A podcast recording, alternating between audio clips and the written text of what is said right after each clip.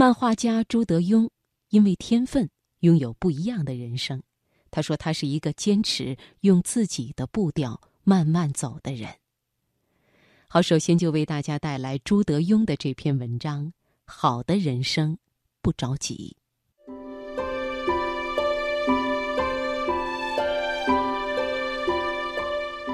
在他们的故事中感悟时代，从他们的成长中获得力量。财经夜读。读人物。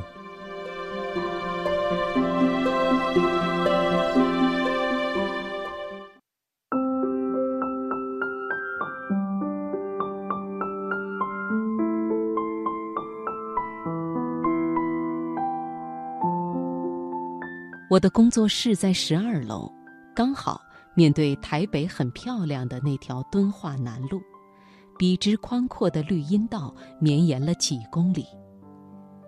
人车寂静的平常夜晚，或是周六周日，我经常和妻子沿着林荫道慢慢散步到路的尽头，再坐下来喝杯咖啡，谈一谈世界又发生了哪些特别的事情。这样的散步习惯有十几年了，陪伴我们一年四季不断走着的，是一直在长大的儿子，还有那些树。一开始是整段路的台湾栾树，春夏树顶开着台绿小花，初秋树梢转成赭红，等冬末就会突然落叶满地，只剩无数黑色枝桠指向天空。接下来是高大美丽的樟树群，整年浓绿。再经过几排叶片棕黄、像挂满一串串闪烁的新的菩提树，后面就是紧挨着几幢玻璃帷幕大楼的垂须榕树了。这么多年了，亚热带的阳光总是透过我们熟悉的这些树的叶片，轻轻洒在我们身上。我也总是讶异的看到这几个不同的树种。在同样一种气候下，会展现出截然相反的季节面貌。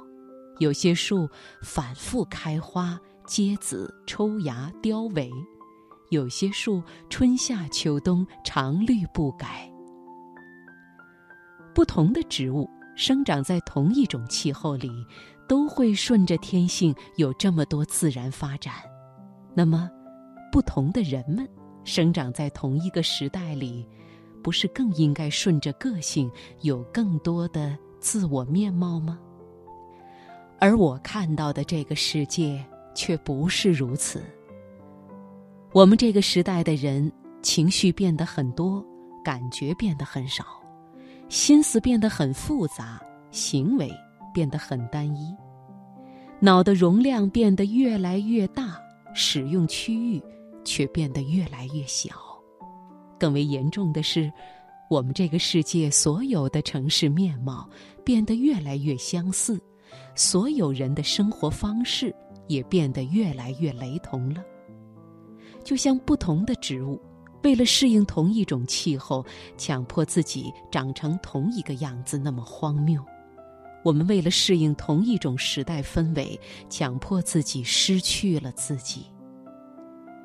如果大家都有问题，问题出在哪里了呢？我想从我自己说起。小时候，我觉得每个人都没问题，只有我有问题。长大后，我发现其实每个人都有问题。当然，我的问题依然存在，只是随着年龄增加，又有了新的问题。小时候的自闭给了我不愉快的童年。在团体中，我总是那个被排挤、孤立的人。长大后，自闭反而让我和别人保持距离，成为一个漫画家和一个人性的旁观者，能更清楚地看到别人的问题和自己的问题。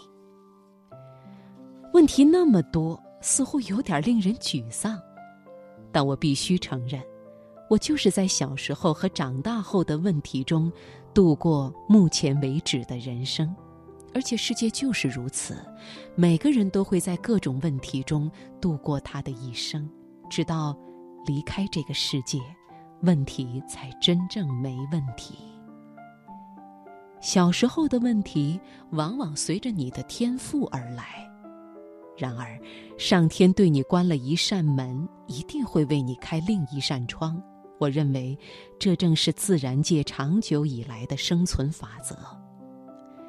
就像《侏罗纪公园》里的一句经典台词：“生命会找到它自己的出路。”童年的自闭让我只能待在图像世界里，用画笔和外界单向沟通，却也让我能坚持走出一条自己的路。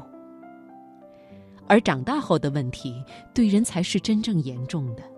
因为那是后天造成的，它原本就不是你体内的一部分，不会为你开启任何一扇窗或是一道门。而我觉得现代人最需要学会处理的，就是长大后各种心理和情绪问题。每个人长大以后，肩膀上都肩负着庞大的未来，都在为一种不可预见的幸福拼斗着。但是所谓的幸福，却早已被商业稀释而单一化了。市场的不断扩张，商品的不断量产，其实都是违反原有节奏和简单需求的。所以很多时候，激发的不是我们更美好的未来，而是更加贪婪的欲望。很多时候，这是一个只有人教导我们如何成功。却没有人教导我们如何保有自我的世界。我们这个时代对大家开了一场巨大的心灵玩笑，我们周围所有的东西都在增值，只有我们的人生在悄悄的贬值。世界一直往前奔跑，而我们大家紧追在后。可不可以停下来，喘口气？选择自己，而不是选择大家。也许这样才能不再为了追求速度，却丧失了我们的生活，还有生长的本质。我曾经得过一个新世纪十年阅读最受读者关注十大作家的奖项，请有人带领时，念了一段得奖感言。这是一个每个人都在跑的时代。但是我坚持用自己的步调慢慢走，因为我觉得大家其实都太快了。就是因为我还在慢慢走，所以今天来不及到这里来领奖。